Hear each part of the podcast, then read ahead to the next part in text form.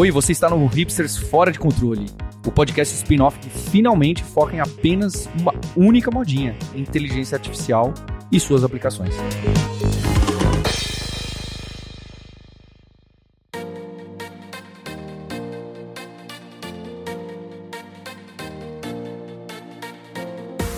Olá, bem-vindos e bem-vindas de volta ao spin-off do seu podcast favorito. Esse é o Hipsters Fora de Controle, em que a gente comenta sobre IA aplicada, as ferramentas que você pode usar no dia a dia, os estudos que a gente viu que vão mudar mercados e que vão mudar o jeito como a gente lida com tecnologia, etc. E para essa semana temos aqui o Fabrício Carraro, nosso dev viajante, PO da Alura, tudo bem? Tudo ótimo. E o Sérgio Lopes também está de volta aqui. Saudade de você, Sérgio, CTO da Alura. Tudo bem, Sérgio? Tudo, de volta das férias, animado com as IAs. Boa, deve ter muita coisa acumulada que eu vou querer saber, mas antes eu vou pedir para o Fabrício fazer um update aqui, porque na semana passada a gente falou sobre a ferramenta HeyGen, que você grava um vídeo, manda para eles, fala em que idioma que você quer que ele receba de volta, basicamente um deepfake convincente, é a promessa deles, né? De, do idioma, que você, se você entende o idioma, você consegue fuçar melhor ou não. Se você não entende, você acredita que deu certo. Mas a gente descobriu quando testou a ferramenta que era uma fila de espera meio comprida. E ontem, né, eu acho, na quarta-feira, você recebeu o seu vídeo. Exatamente. Então... Demorou basicamente uma semana para eles processarem, né? Que quando você manda um vídeo, você pode mandar em alguma das línguas que eles têm lá como opção, né? Eu mandei um vídeo em português para ser convertido para polonês. E como o Marcos falou, né, ele converte, faz um deepfake, mas a, acho que o principal diferencial é que ele faz o lip sync também, né? Então ele faz o seu lábio se mover do jeito que uma pessoa falando aquela língua moveria os lábios. Então não fica filme da sessão da tarde, sabe? Com uma dublagem que a, o lábio não tem nada a ver com o que a pessoa está falando realmente. Fica perfeito mesmo. Essa é a ideia, né? A proposta. E demorou uma semana. Quando você abria lá, tinha, ficava 170 mil vídeos sendo processados agora na fila. E o seu vai em algum momento, né? Dá para você pular essa fila, né? Ter esse vídeo processado mais rapidamente se você pagar, mas era um valor bem caro, né? Era o mais barato era 24 dólares ou 25 dólares para 15 créditos mensais ou alguma coisa assim. Era um valor já achei bem alto. E, enfim, ele vai aumentando, né? Quantos mais créditos você quiser. Mas é, eu resolvi não pagar e só esperar chegar o meu lugar na fila, né? Ver como, quanto que seria. E foi mais ou menos isso aí. Foi uma semana para processar, mas ficou perfeito, cara. Eu fiquei bem, bem em choque, na verdade. Inclusive, eu mandei para alguns amigos poloneses aqui, né, para o pessoal que eu conheço, e eles ficaram bem chocados. Assim, eles falaram no começo. Eu achei que. Nossa, o Fabrício tá com. melhorou o sotaque dele, né? Que coisa. mas é, depois eles falaram: ah, dá, até que dá para perceber que tem alguma coisa assim estranha, mas talvez pode ser influência que essas pessoas me conhecem e elas sabem como é o meu polonês. Então, pode ser envolvido com isso. Eu vi um cara que ele fez isso no TikTok, ele postou em cinco idiomas na sequência, né? Então ele fala em inglês, ele é americano, se não me engano, ele fala em espanhol, em português, em alemão e em italiano, se não me engano, né? São as línguas do vídeo que ele usou. É, e tá, o português eu achei chocante de bom, assim, ficou perfeito mesmo, assim, a qualidade da, da voz e da naturalidade, enfim. Eu achei bem, bem, assim, claro, era um vídeo curto, de poucos segundos para cada língua. Talvez se fosse fazer um podcast aqui, um Hipsters Fora de Controle, de 30 minutos, uma hora, gravado só com isso, não sei se ficaria bom todo o tempo. Mas é, é um beta, basicamente, né? Uma ferramenta que acabou de ser lançada e me chocou bastante. E, ó, é, testem lá vocês. Radian Labs. A gente vai deixar o link, como sempre, na descrição aqui. É para brincadeira por enquanto, né? Mas no futuro, talvez quando esses preços abaixarem, pode ser usado em várias coisas. Uhum. É, não estando com pressa, e a proposta deles, acho que como a gente comentou na semana passada, é ser um produto voltado para quem gera conteúdo em rede social. Uhum. Pelo menos nesse momento, os vídeos têm um limite de 5 minutos, Sim. então é para ser conteúdo mais curto mesmo. Eu entrei no site, olhei agora, eu tô no lugar 93 da fila, então tudo indica oh, que é hoje Hoje é o dia. eu descubra como é que foi. Fabrício, a gente pode deixar na descrição do episódio o vídeo original e o polonês pra claro. galera matar a curiosidade? Sem problema. Boa, vai estar tá aqui também. Essa semana eu tenho uma ferramenta muito, muito, muito inútil sobre deepfake. Né? Não de vídeo, mas de áudio. Já gostei. Vou, eu vou deixar, eu vou falar em 10 segundos, mas ela é muito boa. Se chama zzzuckerberg.com. O cara pegou a voz do Zuckerberg, os termos de serviço do Instagram e gravou um, um deepfake do Zuckerberg lendo os termos de serviço do Instagram numa voz muito calma, estilo white noise, para você tocar à noite para dormir melhor. E ele fala assim, você coloca. Cara, mas é muito bom o Zuckerberg lendo ali. Instagram Terms of Service. é moda do Zuckerberg. Esse é meu parênteses inútil da ferramenta da semana. Como dormir com os termos de uso do Instagram seu A SMR do Zuckerberg. ah, e uma coisa importante, o link vai estar na descrição, mas o Zuckerberg é com três Zs, tá? Pra galera não confundir. Zuckerberg. Tem um começo de pernilongo ali, mas você cai no site. É, bom, o que para mim chamou atenção nessa última semana foi o lançamento do Google é, do Bard nas propriedades do próprio Google, então você interagir com ele em diversos domínios, incluindo o Gmail. É, eu não fucei, porque isso aconteceu, acho que foi na, na quinta-feira, a gente tá gravando na sexta, e enfim. Eu fucei, Marcos. Ah, ótimo, vamos lá. E o que me chamou a atenção foi que não funciona, foi isso. então vamos lá. Cara, eu, eu linkei ali o meu Gmail e o meu Google Drive, que ele fala lá. Aí eu comecei assim, ah, acha um arquivo aqui no meu Google Drive que eu queria. Um arquivo assim, tipo, óbvio, o título do arquivo era o que eu tava pedindo. E ele falava, não sei do que você tá falando. Caramba. Falei, ok. Aí eu falei, então eu vou tentar um e-mail. Aí eu falei, olha, me dá um e-mail, me, me fala. É, eu sabia que eu tinha na minha inbox um e-mail de uma reunião com uma pessoa naquele dia, né? É, e tava na minha inbox, porque eu tava com o e-mail aberto. Aí eu virei e falei assim: qual que é o horário da minha reunião hoje com tal pessoa, né? Veja, confira lá no e-mail. E, cara, ele me deu um e-mail de 2012 de outra pessoa, de, só porque tinha a palavra reunião. Assim, é, 2012, juro. É, 10 anos de, atrás. Aí eu fiquei frustrado, dia. Tá. É, eu vi o colunista Kevin Rose do New York Times, que foi o mesmo que quebrou a, a Sidney lá, o, o, da Microsoft, que ela falou que estava apaixonada por ele, deixa sua esposa, você me ama, etc. É, ele foi fuçar nessa ferramenta e ele foi curioso, ele falou assim: Ah, Bard, olha em todo o meu histórico do Gmail e diga para mim quais são os problemas psicológicos que eu pareço ter. E aí o Gmail foi lá, Caçoa, você parece uma pessoa muito insegura. Você, inclusive, no e-mail escreveu que você era muito inseguro. Aí fala, tá, me mostra esse e-mail. Aí o Bard tinha alucinado o e-mail, pegou um e-mail de uma entrevista que tinha a ver com Elon Musk, enfim, era uma confusão. E também foi meio parecido com isso, assim, não, não achou o que ele estava buscando, mas assim, é, mas sim coisas meio paralelas a isso. E falou, tá, tudo bem. Para essa é muitos níveis de descolamento, interpretação e processamento você fazer um pedido desse. Ele falou, vou fazer um pedido simples. Pega para mim, na minha aba de e-mails principais, os cinco e-mails mais importantes e faz uma resposta para mim.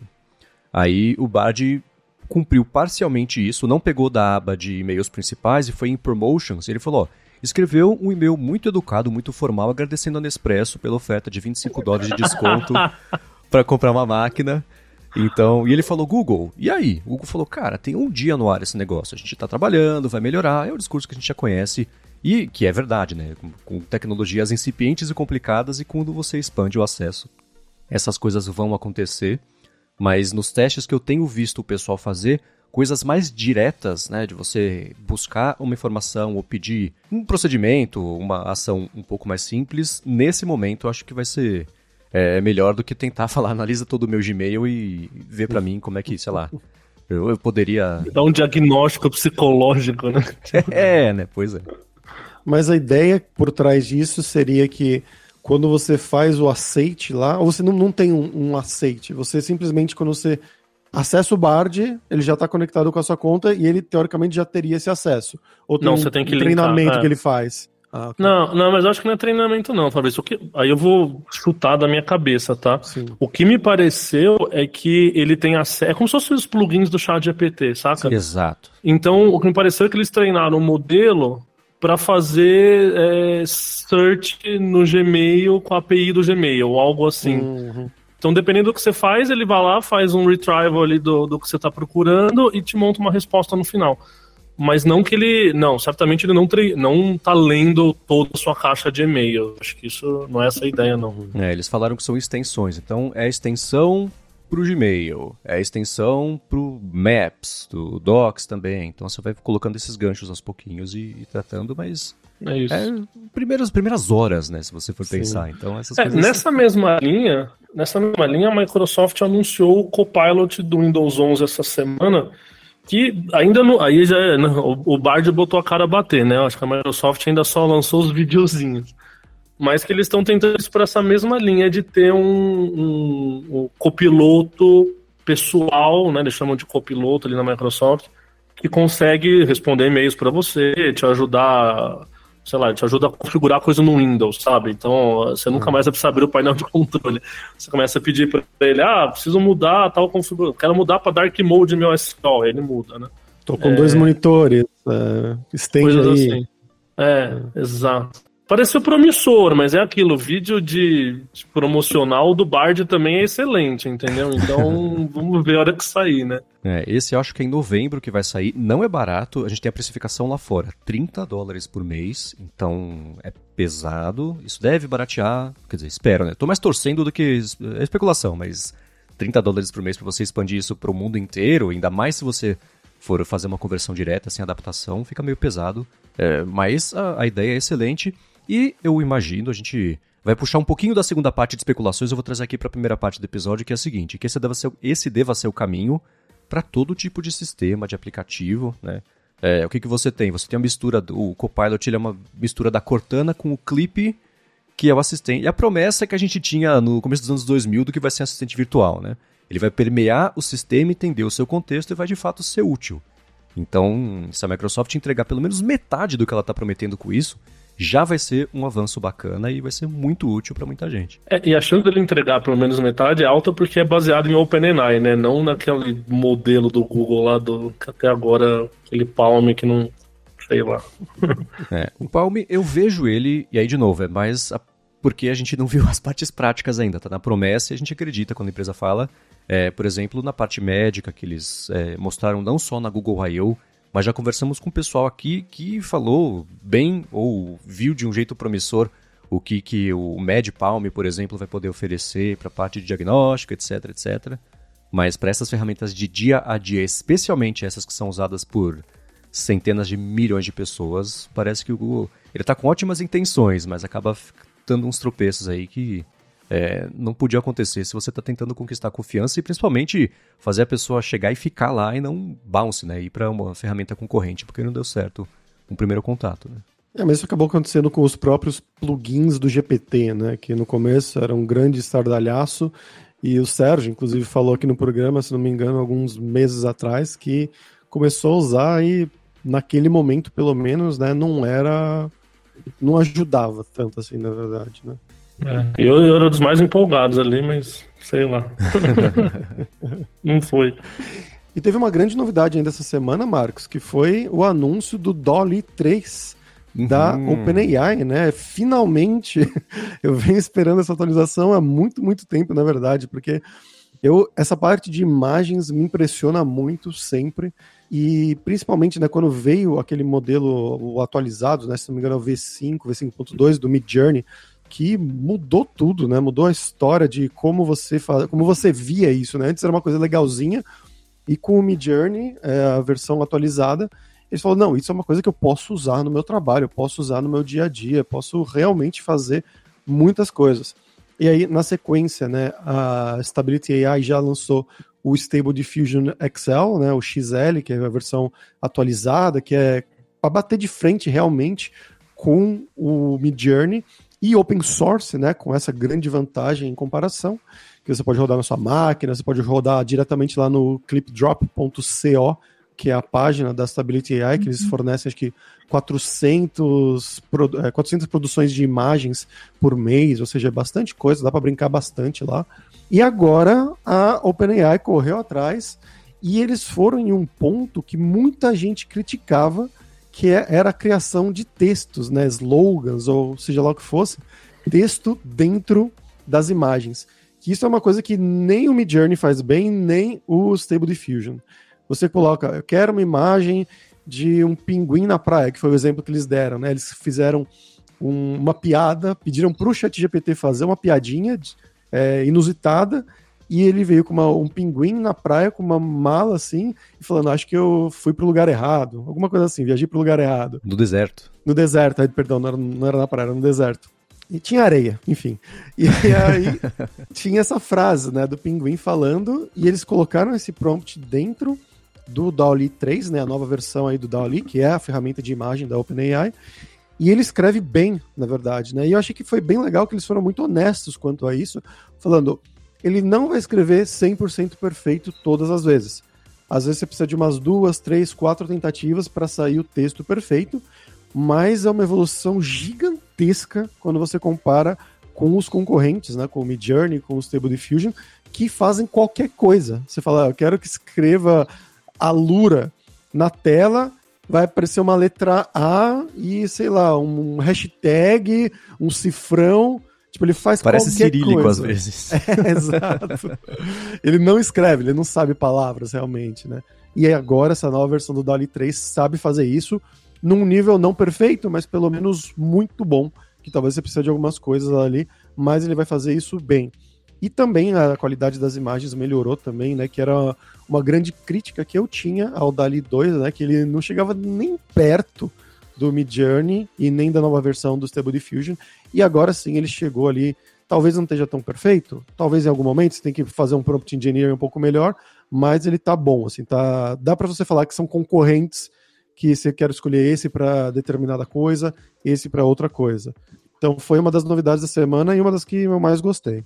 Mas eu, eu tava olhando no, no Twitter do pessoal, né, porque pouca gente tem acesso ainda, né? Acho que tem, eles liberaram para três pessoinhas lá só. Só quem tem acesso ao ChatGPT Plus ou Enterprise. É, não, mas não pra galera, né? A gente tem, por exemplo, e não tem acesso ainda, né? Mas tão, eles liberaram para um ou outro, sei lá, influencer aí. Sim, sim. E aí o pessoal tá postando uns previews das imagens que estão gerando. Eu, eu confesso que eu ainda tô achando o Midjourney melhor, sabe? Concordo. Assim, Eu é, concordo. Eu, eu, eu- senti que as imagens do Dolly 3 ainda estão são muito ilustrações, meio infantilizadas e tal. E, e o Midjourney tá incrível para gerar é, foto realístico, né? Assim, aquela. E mesmo quando você pede pro Dolly fazer mais foto realístico, você vê que não, não chegou lá, sabe? Com É. certeza. E ta- tanto por isso que eu, até que eu falei que tem usos e usos, né? Quando É. você vai fazer um logo, talvez o DALL-E 3 faça mais sentido porque você já quer ter o texto ali por o texto acaso, certinho. né? Uhum. Exatamente. Um Fazer meme, né? A galera tá surtando com os memes ali no, no Dolly 3, porque ele gera meme que você pede pra ele inventar piada, como disse o Fabrício, né? Não é só o desenho, você fala pra ele faz uma piada e ele já, por estar Não, um integrado ao quadrinho, chat é, né? histórias em quadrinhos, né, comics, essas coisas também vai ser bem útil porque ele tem, como você falou, esse desenho um pouco mais quadrinizado, infantilizado e tal. Infantilizado não é a palavra, né, mas é mais um estilo quadrinhos, talvez, que seja É mais o, o forte dele por enquanto, né? Mas com Uhum. certeza, o Midjourney para fotorrealístico ainda é bem melhor. E recomendo que vocês testem o Stable Diffusion também, que tá muito bom. Sim, essa parte do texto era uma. dava pra ver que era a próxima grande fronteira que todo mundo ia ter que cruzar, porque todos eles parecia. Era é aquela coisa que, assim, que fala assim, num sonho você não lê um texto, mas você só acha que lê um texto e na verdade é só um blá. É meio assim, tava gerando esse blá blá blá, né? Não gerava o texto. E mesmo nesse caso, alguns exemplos que a gente viu, um que você compartilhou com a gente, Fabrício, que era ah, um, a ideia de um dia de folga de um programador. O programador tá escrito errado, tá com dois R's, etc., mas já tá é, é legível, né? Uma coisa que. é, e a parte das piadas é, é a mesma, é o mesmo fluxo do chat GPT, basicamente, né? Porque se você pedir pro chat GPT, faz uma piada pra mim envolvendo três feiras e uma bola de boliche, ele vai fazer. E aí, se ele, ele é como se passasse esse prompt pelo chat GPT para ele criar, fazer a piada, etc. E o chat GPT mandasse lá pro Dali para ele criar a arte disso. Então, o fluxo talvez não seja exatamente esse, mas a- a- dá para entender conceitualmente o que está acontecendo aí. E é- essa parte do resultado não surpreende. Eu concordo com vocês que a parte de fazer imagens mais hiperrealistas, especialmente de humanos, que é o que a gente tá, evolutivamente tá melhor é, é, refinado ali para identificar quando tem qualquer coisinha errada, eles ficaram um pouco atrás. É, um, um benefício, por exemplo, de desde o começo os, os modelos concorrentes terem aberto para ser tudo open source, etc. Isso ajudou muito também, né? Então a OpenAI, que nessa parte não é open, ela tá tendo que correr atrás sozinha versus você ter o mundo inteiro né, trabalhando para chegar no mesmo resultado. Mas foi interessante ver como de, sei lá, um mês para cá, essa parte do texto começou a ser domada de diferentes lados. Eu falei faz umas duas semanas do Ideogram, que também gerava texto, agora o OpenAI fazendo isso, já já também as outras vão oferecer alguma coisa assim. Então é curioso ver como tá todo mundo concorrendo e nessa corrida contra o tempo tá todo mundo meio junto de formas diferentes, chegando no mesmo resultado, tá todo mundo na, na disputando cabeça a cabeça, ali, pescoço a pescoço, para conseguir chegar numa coisa primeiro.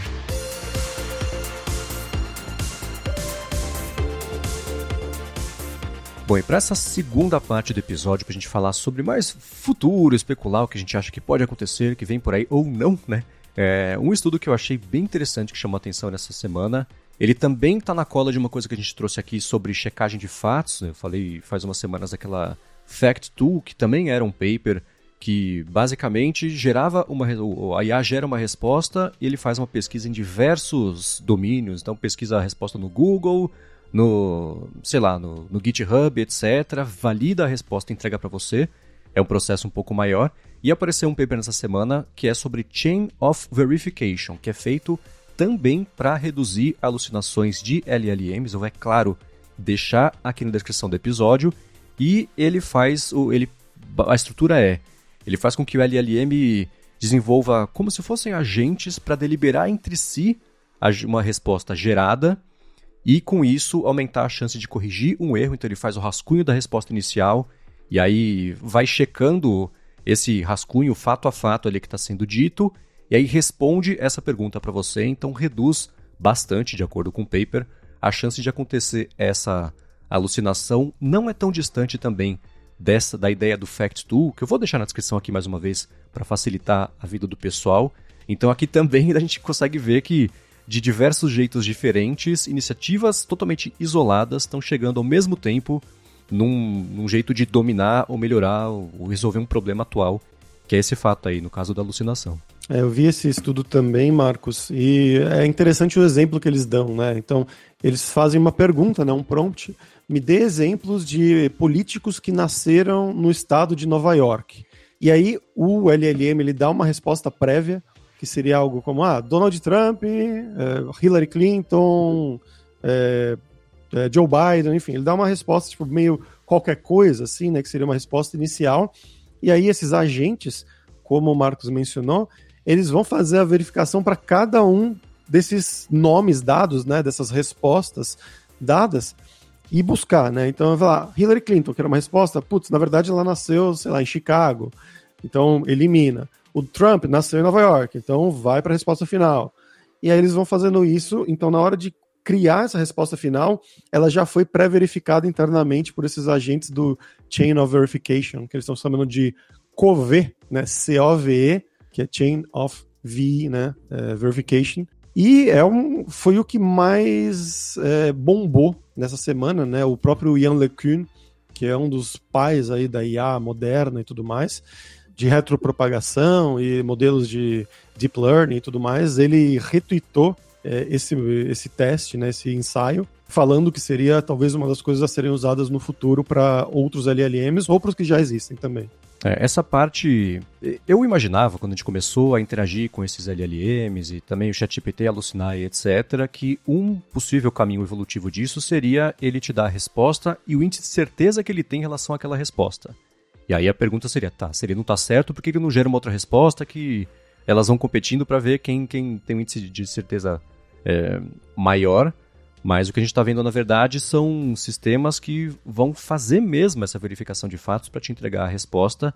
Talvez isso, e aí volta ao papo do Google, né? Porque eles é, lançaram recentemente também aquela funcionalidade de o Bard gera uma resposta, você aperta um botãozinho do Google e ele vai checando fato a fato também a resposta e marca de verde ou de marrom ou laranja, sei lá, é, se a resposta está certa ou não, de acordo com fatos, te deixa é, ver a fonte.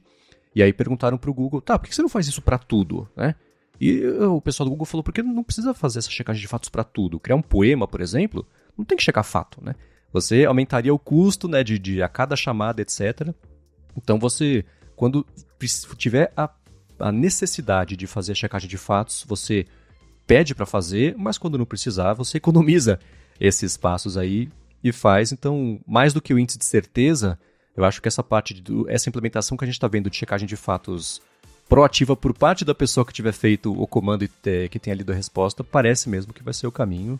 E, enfim, uh, o que dá para ver tanto de estudos quanto de ferramentas mesmo que o pessoal está adotando para Outro papo que é só discussão ainda, né? E não sei nem se vale tanto trazer aqui pro programa, mas já que tá na mídia, né? Vamos falar sobre.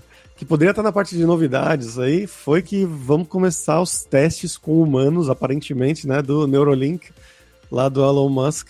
Ele falou que está recrutando agora humanos pela primeira vez para começar a ver, né, fazer essa uma fase de testes, porque eles já fizeram esses testes com macacos e aparentemente tiveram bons resultados é, iniciais, mas agora que seria esse momento realmente de começar esses testes com humanos. Mas como você sabe, né, coisa que o Elon Musk fala não sempre dá para confiar, muitas vezes é só para branding pessoal e tudo mais. E, enfim, mas seria uma coisa não sei, é, tem várias questões éticas a serem discutidas sobre isso, eu imagino, uhum. mas é uma coisa interessante que a gente sempre vê né, em ficções científicas e tudo mais, né, do futuro, é, que você consegue simplesmente pensar e um sistema te ajuda. E ele até tentou vender de uma outra maneira. Ele tentou vender como o sistema poderia ser capaz de fazer pessoas paraplégicas voltarem a caminhar, ou hum. pessoas que não enxergam, né, porque por causa de alguma parte do cérebro que parou de funcionar, algum trauma, por exemplo, poderiam voltar a funcionar por causa desses implantes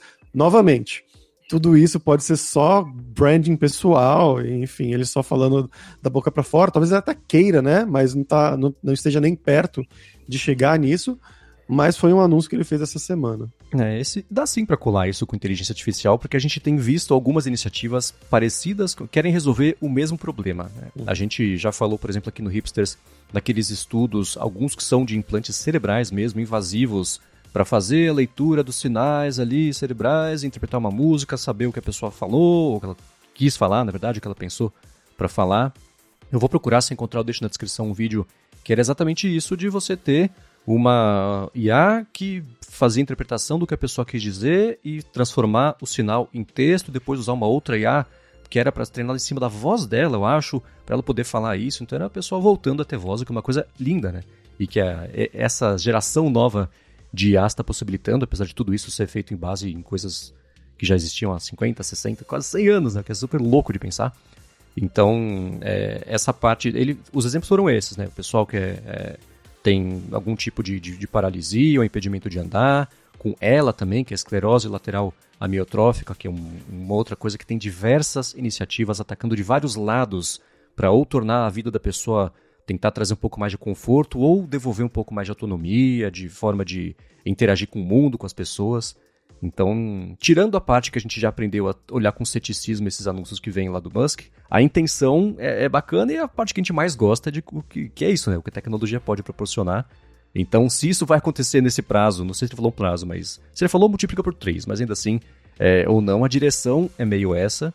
E é claro que assusta a ideia, especialmente de novo, né, de ser do Musk de fazer implante cerebral, mas não é ele fazendo ali, né? Tem muita gente inteligente, interessada e e bem intencionada trabalhando para fazer isso acontecer e é inevitável que isso aconteça, só não dá para levar muito em conta o prazo. Né? E ainda falando sobre isso do cérebro e tudo mais, tava vendo um desses cientistas aí que tá é, famosinhos, o Stefan Dascoli, eu acho que ele é italiano, mas não tenho certeza, ou Dascoli, enfim, não sei Dascoli. a pronúncia, é Dascoli provavelmente, né? E ele foi, é, ele tá indo para Meta agora trabalhar né, com o time de pesquisa do cérebro, lá o Brain Research, enfim, que é para fazer a decodificação de linguagem a partir de atividade cerebral, que também tem a ver, né, com essa parte aí do que a gente mencionou do Neuralink do Musk. É a Meta também está nesse mercado e inclusive, né, eles estão desde é, metaverso, enfim, óculos de realidade virtual, talvez isso seja um próximo passo que faça até mais sentido do que os anteriores, né? Porque os anteriores parecem ter sido fogo de palha ou pelo menos a gente ainda não viu isso ser aplicado de uma maneira que seja realmente útil e que as pessoas possam comprar, acessível também, né, para o mercado em geral. E se a meta entrar nesse mercado como ela está entrando aparentemente, talvez teria coisas interessantes para o futuro aí, né? Vários competidores pesquisando sobre ciência cognitiva, sobre inteligência artificial e como mesclar os dois. É bem interessante. Uhum. É, e vale lembrar que o Yuan LeCun, que você acabou de comentar, também está na meta, então uhum o time estelar que eles estão montando e a gente vê resultados, né? Todos os modelos que eles têm lançado, especialmente por serem open source, são muito bem é, avaliados e bem recebidos e o pessoal trabalhando nisso, sei lá, quando vazou aquele primeiro lhama deles, já em dois, três dias conseguiu reduzir bastante para fazer funcionar, ou com menos parâmetros, ou com a quantidade de parâmetros do jeito mais leve em sistemas para rodar no telefone, por exemplo. Então, é, tirando todo e também o ceticismo com o qual a gente olha para a meta, né? Ah, leitura cerebral para vender anúncio. Ah, tá, a gente pode explorar a conversa desse jeito, mas tem um outro jeito tão mais promissor e bacana que a gente pode explorar. Então, acho que pensando por esse lado, é super legal ver eles montando isso e mostrando resultados ou intenções de resultado meio rápido, né? O que é essencial nesse mercado, principalmente. E aí, voltando para o assunto das imagens, que a gente está falando de geração de imagens, tem, um, um, tem algumas que estão repercutindo forte no Twitter ultimamente, que é o pessoal usando aquele Control Net junto com o Stable Diffusion. Acho que várias semanas atrás a gente fez, a gente mostrou aquele experimento de gerar QR codes estilizados e tal. É, Eu gerei para mesmo... Lura, inclusive, alguns. É, o Fabrício fez vários. Aí. E, e, é o mesmo princípio, né? A ideia é que o, o ControlNet ali, bem, bem resumidamente, ele consegue, é, na hora de gerar a imagem, estabelecer algum padrão, né? Ou forçar algum padrão bem específico. E aí você tem no resultado da sua imagem final seguindo o padrão, por exemplo, o padrão de um QR Code. Mas o pessoal está explorando outras coisas com isso que está bem interessante. Então, acho que na, nos últimos dias, muita gente no Twitter começou a, a, gerar imagens com, com padrões geométricos. E aí a gente vai deixar o link aqui para o pessoal ver. Mas, por exemplo, uma, umas imagens artísticas e tal, em formato de espiral, em formatos triangulares. E, e, é um negócio muito interessante, porque você olha de longe, você vê uma, um desenho de uma espiral numa paisagem ali, etc. É, é um desenho espiralado, mas ele não é forçado. A hora que você vê o detalhe da imagem, é, ela faz sentido, saca? Vocês vão ver no, no né, melhor do podcast, não dá pra descrever a imagem. Mas é muito interessante porque tem gente falando que é a fundação de um novo estilo de arte aí, é um negócio meio, é, meio interessante. Como fazer arte é, com essas restrições, né? E aí, ainda no assunto do ControlNet, o pessoal, eu vi outras explorações, né? Começaram a fazer, por exemplo, é, com logos. Então eu vi um da Nike, não sei se vocês viram esse daí também. É, e aí o, o, cara gerou umas imagens de, de esporte, assim, né? De basquete, sei lá o quê. E que ele, a iluminação da imagem, a iluminação seguia o logo da Nike. Negócio super suave, subliminar ali, sei lá. É, muito, muito interessante. E, e óbvio, a gente podia fazer isso antes com, com Photoshop e tal, né? Mas é muito interessante ver como, como a IA faz. É, é isso, né? Você fala para ela, segue o padrão do logo da Nike, né? É muito interessante ver que ela segue aquilo na hora de gerar uma imagem que é realista, entende? É, é realista. E aí a galera já tá surtando agora e fazendo imagens subliminares. Então hoje no seu Twitter, cara, eu tenho certeza absoluta que você vai ver uma foto completamente é, inofensiva ali, e se você der cinco passos para trás, tem uma frase escrita ali e você não percebeu, assim. Aí o pessoal tá brincando e fazendo, é, sabe, palavras de ordem, assim. Então eu vi um cara gerando uma foto de umas moças, assim, você fala, ah, não sei o quê, você dá três passos para trás e tá escrito assim, obedeça, sabe, assim, aquelas coisas bem, é, bem, sei lá, propaganda de, de, de regimes ditatoriais.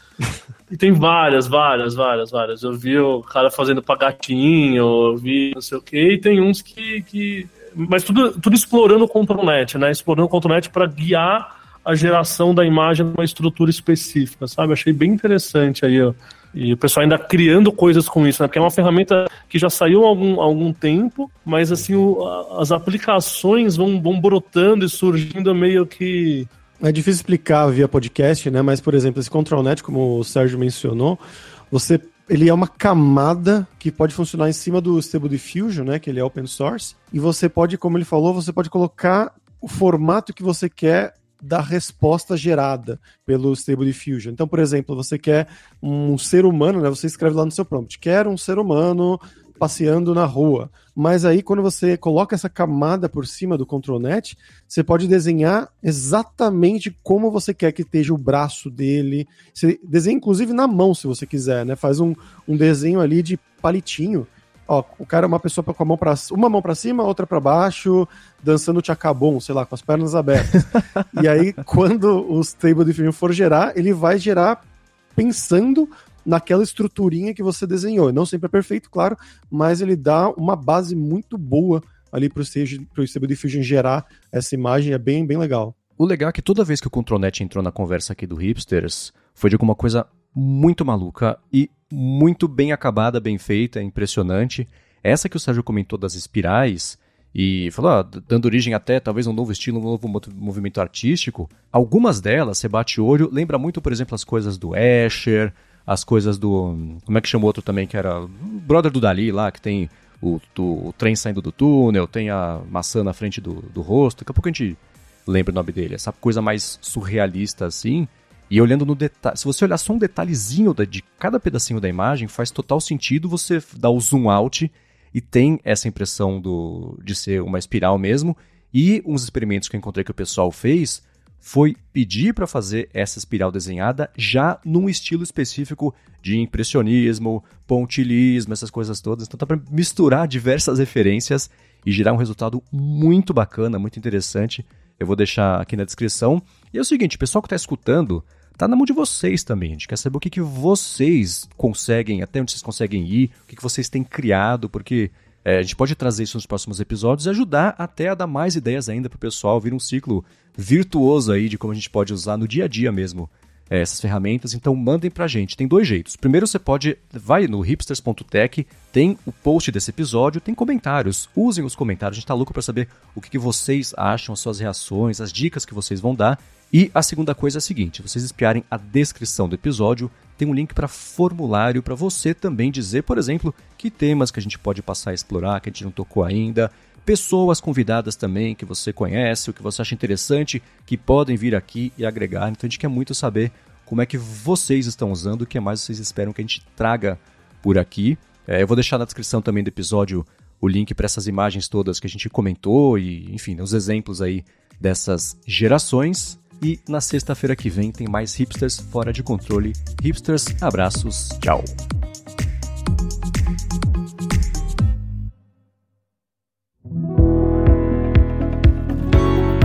Este podcast foi produzido pela Alura. Mergulhe em tecnologia. E Faculdade FIAP. Let's Rock the Future. Edição Rede Gigahertz de Podcasts.